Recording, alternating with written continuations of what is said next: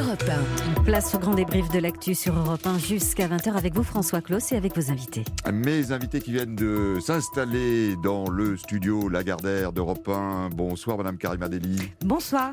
Vous êtes députée européenne, écologie les Verts, grosse actualité euh, verte on va dire. hein. On va parler de ces hélicoptères qui euh, transportent de la neige et on va parler plus sérieusement de, du verdissement vrai ou faux de notre président de la République tel qu'il l'a euh, affiché cette semaine. Il va nous accompagner également dans nos réflexions. Bonjour Philippe Moreau-Chevrolet. Bonsoir. l'expert en communication politique. Et là aussi, vous allez avoir du travail. hein. Vous allez nous raconter la République en marche à Paris, par exemple, en termes Oui, de par communication. exemple. oui. On a quelques éléments euh, à fournir à nos auditeurs. Et vous êtes président, rappelons-le, de MCBG Conseil.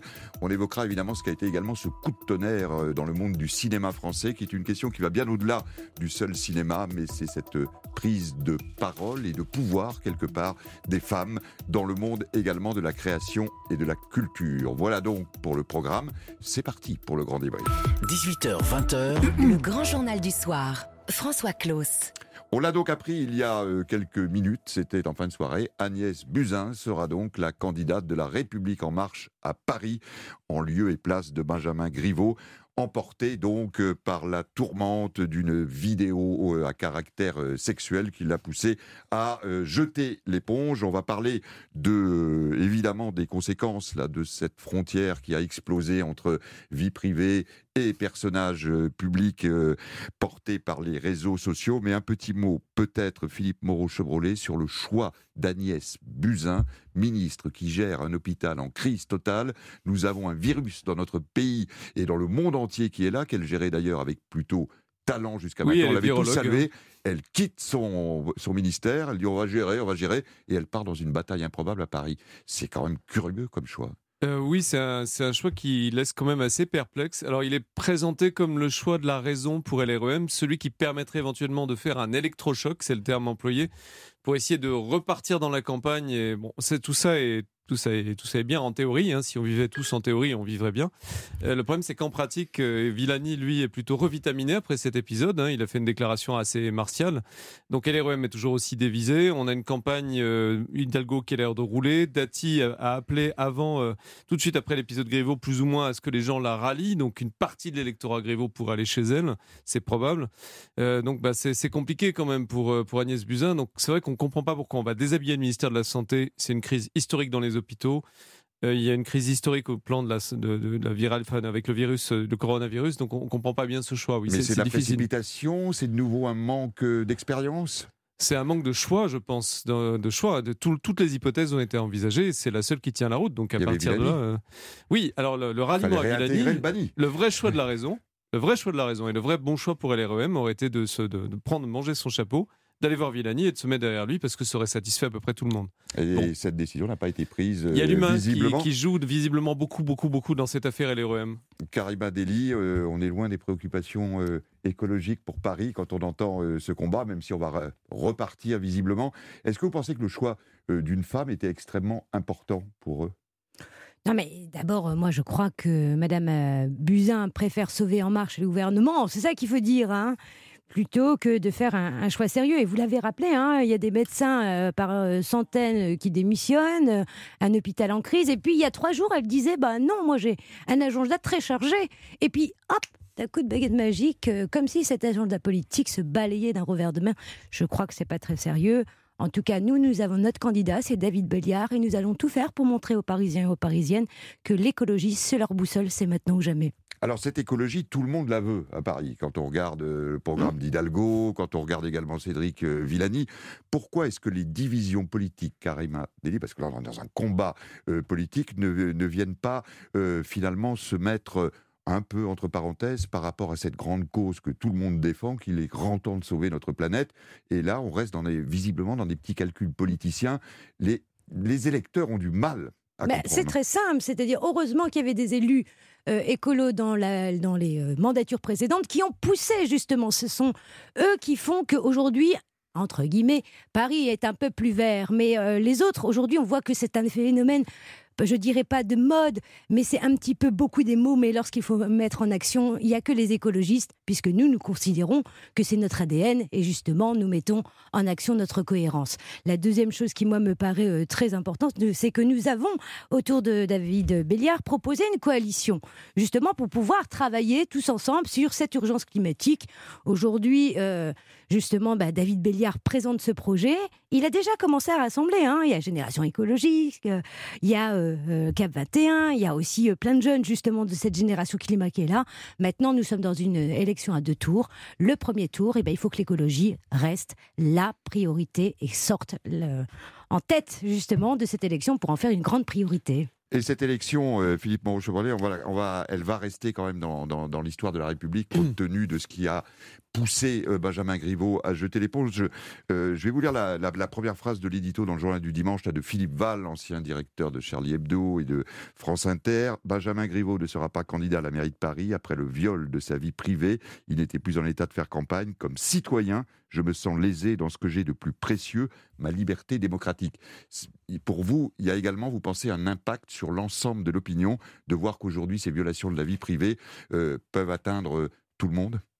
Alors euh, oui, je pense qu'il faut distinguer entre l'opinion qu'on a à Paris et l'opinion des médias et des éditorialistes et l'opinion du pays pour avoir, pour avoir fait d'autres, enfin des libres antennes sur certains de vos concurrents et pour avoir eu beaucoup, beaucoup, beaucoup d'appels d'auditeurs. La fraction de gens qui défendaient ce point de vue était très minoritaire. La majorité des auditeurs, c'est une réalité du pays, était plutôt en mode défiance à l'égard des politiques, encore un politique qui qui a une double vie, etc il faut bien comprendre que nous, euh, en tant qu'éditorialiste, quel n'a pas une double vie aussi? Alors oui, peut-être, mais, on, se présente pas. C'est ça Il y a une défiance, il y a une défiance, une haine ou une agressivité envers les hommes politiques aujourd'hui qui fait que l'affaire Griveaux va être interprétée au travers de ce filtre-là aussi. Donc on va moins lui pardonner, si vous voulez, euh, euh, que, que, que, les éditorialistes parisiens peuvent le faire. C'est juste une réalité. C'est qu'il y a une partie du pays pour qui ce qui s'est passé n'est pas forcément très grave, parce que c'est encore un politique qui ment. Voilà. Donc ça, c'est une réalité quand même. Après, l'autre réalité, c'est que les politiques vont devoir s'adapter. Ça veut dire qu'ils vont devoir apprendre que leur téléphone portable n'est pas leur ami, que tout ce qui passe par un téléphone portable est susceptible d'être public. Ça vaut pour chaque Français, mais a fortiori pour les politiques. Il a quand même euh, envoyé ces vidéos alors qu'il était porte-parole du gouvernement. On, peut être aussi piégé par des puissances étrangères quand on est porte-parole d'un gouvernement. On peut aussi être manipulé par des gens. Donc, il faut juste que les politiques l'intègrent. Ce qui n'était pas le cas de Benjamin Griveaux. C'est le premier à en faire vraiment les frais dans, une affaire aussi spectaculaire. Aussi spectaculaire. On peut penser que le message est passé. semaines de l'élection. C'est pas une euh, affaire de réseaux sociaux. Hein. Enfin, je voudrais C'est une affaire d'un comportement privé qui a, qui a, mal tourné. Voilà. Oui, mais il y a un support quand même qui a évolué et qui permet de le diffuser, Karima Deli, très rapidement et avec un impact très fort immédiatement. Vous, par exemple, vous avez un téléphone pour vous et un téléphone professionnel? Je ne sous-entends pas que vous avez des choses à cacher, une double vie. Mais, non, euh, mais... il faut faire euh, par rapport au risque de manipulation. si vous avez des données, par exemple, vous, inédites, sur une centrale nucléaire ou sur un sujet sur lequel vous bossez, c'est euh, potentiellement, ça peut potentiellement intéresser des gens qui peuvent tenter de pénétrer dans, vos, dans votre intimité professionnelle, je vais dire. Alors, je n'ai pas de données sur les centrales nucléaires. Voilà, je l'ai dit au micro d'Europe 1. Non, ce qui, est, ce qui est important, c'est que personne, il faut bien le rappeler, je crois, ne mérite de voir son, intimité euh, euh, livrée comme ça en pâture sur la place publique via un site internet. Et je mets euh, la distinction entre site internet et réseaux sociaux. Ces informations ont été relayées par des personnes totalement inconscientes qui ont voulu un petit peu instrumentaliser justement euh, cette affaire, ce qui est assez euh, scandaleux. Peut-être mais... consciente de vouloir déstabiliser, on en saura sûrement je n'en sais rien, moi je un système. mais, mais, cette affaire nous révèle quelque chose de très important pour nous tous dans la société. Il faut qu'on se lève pour défendre notre respect absolu de notre vie Vous savez que ça, c'est quand même protégé par la loi. Il faut absolument que ça cesse. Tout le monde devrait se ressaisir et de montrer euh, justement par rapport à, cette histoire que le, le revenge, entre guillemets, euh, la, revanche porn, comme on l'a dit, c'est puni par la loi. Hein. Donc euh, maintenant, les lois sont là. Maintenant, il faut aussi se ressaisir parce que je crois que ce monde qui nous attend aujourd'hui avec le numérique peut nous entacher un peu dans nos libertés. Il va falloir se, se, battre sur ça. Et je pense il faut avoir une pensée à tous ces, ces jeunes filles parce que, vous savez, j'ai lu énormément de choses sur ces questions de, de vie privée, dans, dans, notamment chez les jeunes. Et je peux vous dire, lorsqu'une jeune fille, voilà, elle est amoureuse, c'est arrivé de qui n'a pas fait d'erreur avec un téléphone se retrouve en pâture comme ça, c'est psychologiquement tous ces, euh, adolescents et ces jeunes qui euh, souffrent et dont les conséquences peuvent être très graves. Donc, moi, je l'ai dit très, très sincèrement. Maintenant, les questions de vengeance et d'humiliation, notamment avec le focus sur cette jeunesse, on doit faire attention et aussi faire en sorte que les lois s'appliquent quand elles doivent absolument s'appliquer. Alors, on a débordé du cadre strictement politique pour arriver au cadre sociétal, on l'a vu, mais bien évidemment que les deux affaires sont liées et c'est pour ça que c'est intéressant. Philippe Moreau-Chevrolet, la technologie est allée trop vite par rapport aux, aux mœurs et à la politique, ce qui fait qu'aujourd'hui, on n'arrive plus tout simplement à contrôler. Ah, je crois que la technologie, elle est trop vite pour la classe politique française. Ça, c'est vrai, parce que euh, ils n'ont pas encore réalisé toutes les implications que ça suppose. C'est normal en même temps, et ça fera forcément des victimes. C'est- tragique, mais c'est comme ça. Après, le reste de la population est peut-être plus rapidement concerné, parce que le revenge porn, avant d'atteindre les politiques, ça atteint effectivement beaucoup de jeunes filles en France. Eh oui. Vous avez Ça pose d'ailleurs des problèmes d'encombrement des tribunaux, parce qu'il y a deux ans de délai pour le traitement d'une affaire, ce qui est un autre problème, mais qui est posé utilement par l'affaire Griveaux. Donc les, les Français vivent déjà dans cette réalité qui est que quand on envoie quelque chose avec son téléphone, on peut se faire, en gros, on peut avoir des problèmes. Euh, les, les politiques le découvrent. Ça, c'est une, euh, voilà, c'est l'aspect positif de cette affaire, s'il y en a un. Ils vont C'est- faire attention. C'est une éducation de la classe politique française au numérique. Et c'est tragique, mais quel que soit l'âge, Griveaux, il est pas vieux, hein. Il est C'était- pas, c'est pas un vieux, hein. Ben oui, non, mais c'était même la nouvelle génération, on disait un peu mais- les geeks. Comme quoi, euh, la nouvelle Voilà, mais génération. c'était des travaux euh, pratiques, on va dire, allez, très éloquents. Courte pause et on va parler, euh, allez, on va parler euh, un peu environnement parce que l'environnement était au cœur de l'actualité et puis un petit peu César dans un instant. 19h44, la suite du grand débrief de l'actu dans le grand journal du soir sur Europe 1 avec vous François Claus et vos invités, Karima Deli, députée européenne Europe Écologie Les Verts, et Philippe Moreau-Chevrolet, expert en communication politique et président de MCBG Conseil. Alors Karima Deli, euh, la ministre a quand même tapé du poing sur la table aujourd'hui en voyant ces images qui commençaient quand même à susciter beaucoup d'émotions. Cet hélicoptère à Luchon dans les Pyrénées, privé en grande partie de neige pour des raisons de circonstances, mais peut-être aussi plus profondes de réchauffement climatique. Bah, Qu'est-ce qu'on va faire? Bah, On va amener de la neige avec un hélicoptère. Pourquoi s'en priver? 50 tonnes de neige amenées pour sauver une saison touristique. C'est une sorte de raccourci de notre monde d'aujourd'hui.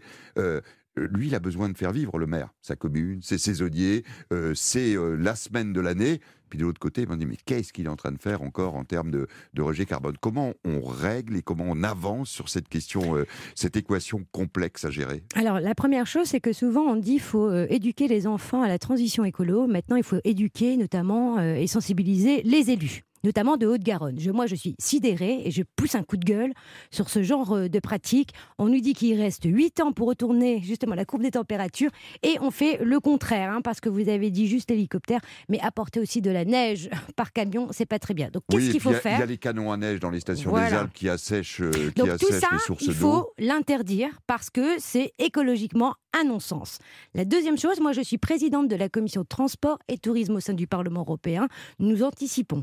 C'est-à-dire que demain, le tourisme sera, notamment la montagne, d'une autre, euh, d'une autre manière. On l'évoquait il y a un instant là, on avec va, un, on va du renforcer tourisme. euh, notamment les randonnées. On va redécouvrir euh, les balades. La montagne est belle, il faut aussi respecter ses droits. Et donc, à un moment, il va falloir aussi mettre en œuvre d'autres techniques. Et vous allez voir, c'est aussi sympa que de faire du ski. Mais après, il peut y avoir aussi le, la casse sociale ou économique Alors, il faut faire compliquée à attention. gérer pour des communes qui vivent de ça. Oui, mais justement, c'est pour ça qu'il faut anticiper. Nous réglerons la question de la neige à la montagne si nous travaillons tous sur la lutte contre le réchauffement climatique. Malheureusement, même ce gouvernement n'en fait pas une priorité. Donc maintenant, comme demain, ce sont les municipales, les villes qui, justement, enclencheront la transition écologique vont comprendre que la bataille du climat, c'est la bataille de l'emploi. Alors Philippe Moreau-Chevrolet, euh, visiblement pour les deux ans et demi de mandat qui lui reste, Emmanuel Macron l'a un petit peu compris ça. Enfin en tout cas, il veut faire passer ce message-là. Il est allé à la montagne de glace. Il annonce très clairement euh, que la deuxième partie de son quinquennat sera verte. Discours politique, de communication, de surface. Quelle est la marge de manœuvre aujourd'hui pour un, pour un politique d'influer sur un, un monde économique qui va dans le sens inverse de celui qu'il euh, prône? C'est très compliqué. L'écologie en France n'a jamais eu vraiment de, de ministre très actif. hein. Il y a eu beaucoup de ministres avec un gros poste, typiquement Nicolas Hulot qui était numéro 2 du gouvernement. Mais après, pour avoir une vraie influence sur les choses, en général, l'écologie, c'est le parent pauvre. On va commencer par servir économiquement tous les secteurs, travailler l'emploi. Et s'il reste un peu de, temps, de budget, de volonté, Mmh. On fera de l'écologie. Oui, ça passe après. On voit toujours.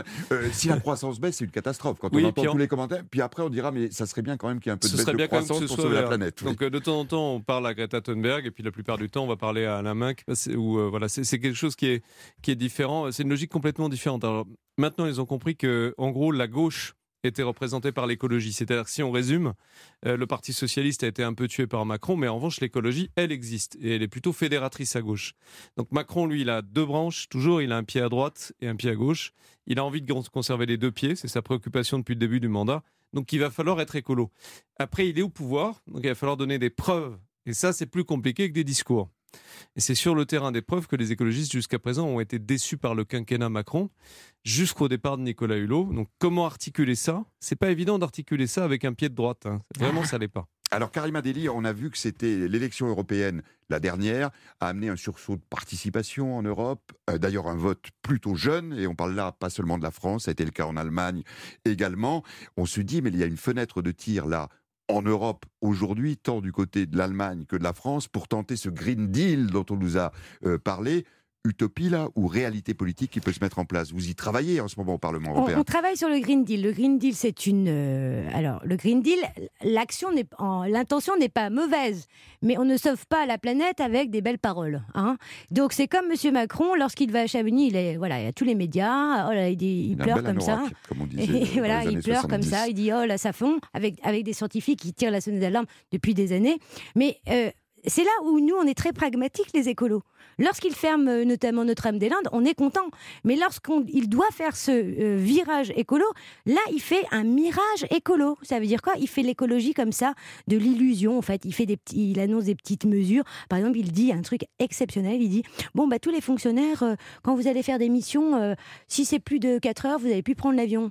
Euh, non, mais euh, attendez, les, les, gars, quoi. Euh, je connais pas de fonctionnaire qui, qui soit en mission tous les jours, quoi. Donc, il y a un truc qui va pas bien, quoi. Et c'est là où ça manque de courage.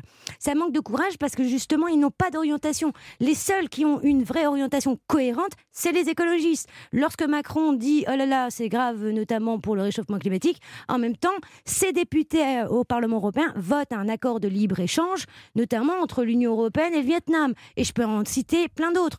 On n'a même pas de de taxes poids lourds. Les camions demain, c'est sur le train. Qu'est-ce qu'on attend? Regardez. Oui, mais la réponse qu'on fait là à ce moment-là, ok, j'interdis les poids lourds euh, euh, circuler là, mais je vais avoir des Lituaniens, je vais avoir des Polonais qui vont venir envahir. Et bien, vous savez quoi Heureusement qu'on est là à l'Europe, parce qu'en tant que présidente de la commission de transport au Parlement européen, demain, bah, cette euro redevance poids lourd sera harmonisée. Mais en Allemagne, ils l'ont. En Ça, c'est la priorité, cette harmonisation européenne. on l'a vu également pour les, les, mesures Mais on n'est jamais les meilleurs. Par exemple, je veux dire, la loi sur le nucléaire, on a reculé encore de 10 ans. Regardez le glyphosate, on a, on a dit promis juré, dans trois ans c'est terminé. Il reste six mois et plus 25% plus de pesticides. Donc vous voyez, je peux faire, je pourrais passer presque toute votre émission à dire ça va pas, ça va pas. Regardez l'ensemble de, des projets sur lesquels on a. un peu la parole à Philippe Moreau. Non mais, je, non mais je vais, je vais terminer par là parce que je, je pense que le en même temps ça ne marche pas en politique notamment écologique et de transition.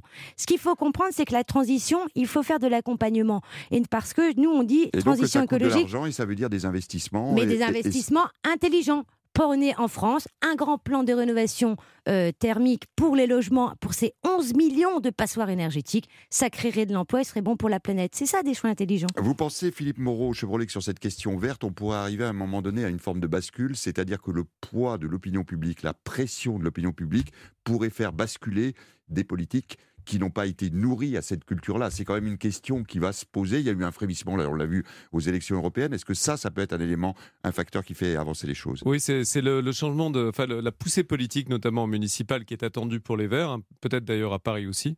Dans les circonstances actuelles, c'est possible. Euh, ça, euh, ça, ça peut changer les choses. Oui, et les Français, en fait, on voit que le clivage droite-gauche est en train de se réarticuler un peu sur un clivage euh, économie libérale, écologie. Et ça, c'est on voit bien dans les propos même de, de Karima Deli, on voit bien qu'il y a cette évolution vers un clivage droite-gauche qui devient un clivage droite-écolo. Donc c'est ça, ça peut changer les choses, oui, parce qu'il y a une vraie urgence, et puis parce qu'on voit les effets concrets du changement climatique dans le quotidien. Et les voilà. tempêtes, il y en a quand même eu, si on regarde le sud de la France, il y en a eu trois, notamment en Corse en quelques semaines, ce qui ont causé des gros dégâts. Et on a vu la publication des nouvelles cartes qui annoncent que seront, si euh, il y a tant de réchauffement climatique, la hausse des eaux, le nombre de maisons qui seront directement Oui, touchées, on commence à voir concrètement ce que, pour des citoyens, ce que ça veut dire. Oui, on voit le concret, puis on, a, on commence à avoir peur concrètement. On voit les incendies en Australie, on voit. euh, donc c'est quelque chose qui fera partie du quotidien. Plus l'inquiétude fera partie du quotidien, plus on peut penser que les politiques changeront.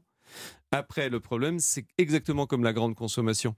On peut vous dire que vos pâtes sont mauvaises, mais si vous regardez uniquement le critère de prix, ce qui est malheureusement et logiquement le cas d'une grande partie de la population, bah vous choisissez pas forcément les plus écolos. C'est ce que nous disait même là, le député de la Creuse euh, à l'agriculteur euh, euh, tout à l'heure que nous avions euh, comme invité. Un petit mot pour terminer, madame, monsieur, sur ce qui s'est joué du côté des, des Césars. Comment vous interprétez Karima Deli Soudain, cette démission en, en bloc, on a le sentiment que une vraie révolution, je ne vais pas dire féministe justement, mais juste féminine est en train d'apparaître. Eh ben, moi, je dis bravo, bravo, bravo, bravo à ces deux ans euh, artistes. 400, ils étaient même à la fin. ouais. Voilà, bah, 400 artistes, ça veut dire Omar Sy, Alaïla Bekti, on retrouve euh, Marina, euh, euh. Marina Foy, on a Karine Villa. Tout le monde s'accorde à dire, eh ben l'Académie euh, euh, des Césars, eh ben voilà, faut la dépoussiérer, il faut qu'elle soit, comme dit très bien Isabelle Adjani, à l'image de la diversité de la France. Je trouve que, voilà, je pense qu'aujourd'hui, eh ben, la France, elle a besoin, plus dans ses institutions, plus de femmes, plus de gens issus euh, de la diversité, plus euh, de démocratie, plus de transparence. Au fait, ce qui est en train de se passer, c'est incroyable, c'est ce qui se passe dans la société. Tout le monde a soif de démocratie, même dans le milieu culturel. Ça fait du bien. Et il faut le dire, on a une chance incroyable que même, euh, justement, la France, qui détient cette culture et ce patrimoine incroyable, fasse le relais eh ben, d'un changement de société. Philippe Moreau-Chevrolet, on avait trouvé que les Français, euh, grand pays de culture et de Oui. cinéma, hein, 200 millions de spectateurs par an dans les salles, 200 films produits chaque année en France, on est quasiment le deuxième pays du monde en termes de, de cinéma, était un peu timide. Et en fait, la réaction a été, j'allais dire, très française finalement. Oui, euh, c'est tout ou rien, hein, toujours. Donc euh, oui, on a, on a été effectivement très français. On a commencé par récompenser euh, Polanski assez lourdement, puis on s'est rendu compte que c'était pas tolérable, et on est passé à l'extrême inverse. L'affaire MeToo a fait quand même, enfin, elle, a produit beaucoup de, beaucoup de bien parce qu'on est en train de réfléchir au rapport homme-femme d'une manière beaucoup plus pratique. Votre question sur l'écologie, elle se posait aussi là-dessus. Là, on est beaucoup plus pratique. Ça fait du bien parce que tout sort et que finalement, ben, on, assiste à un rééquilibrage pour de, pour de vrai cette fois-ci. Et à une forme de, de révolution dans le monde qui nous entoure, entre le, débat, entre libéral et, euh, et, et écologie qu'on évoquait, euh, la place des femmes par rapport aux hommes dominants pendant des, des décennies, et c'est ce qui est passionnant à observer, tout cas quand on dit Comme quoi, il y a des journaliste. bonnes choses dans cette période. Il n'y a pas que des mauvaises choses Mais bien sûr, inquiétantes. mais comme dans toutes les périodes où il y a des révolutions, c'est compliqué aussi parce qu'on s'interroge sur l'avenir. Merci d'avoir participé ce Merci soir à au vous. grand débrief de l'actualité. Karima Deli, députée européenne Europe Écologie Les Verts, ça on l'avait compris dans vos propos. et Philippe Moreau, Chevrolet, expert en communication politique, président de MCBG, MCBG Conseil. À Merci. bientôt sur l'antenne d'Europe 1. Et ces dernières minutes vous sont réservées, François, dans un instant sur Europe 1, l'air du temps. Europe 1, le grand journal du soir.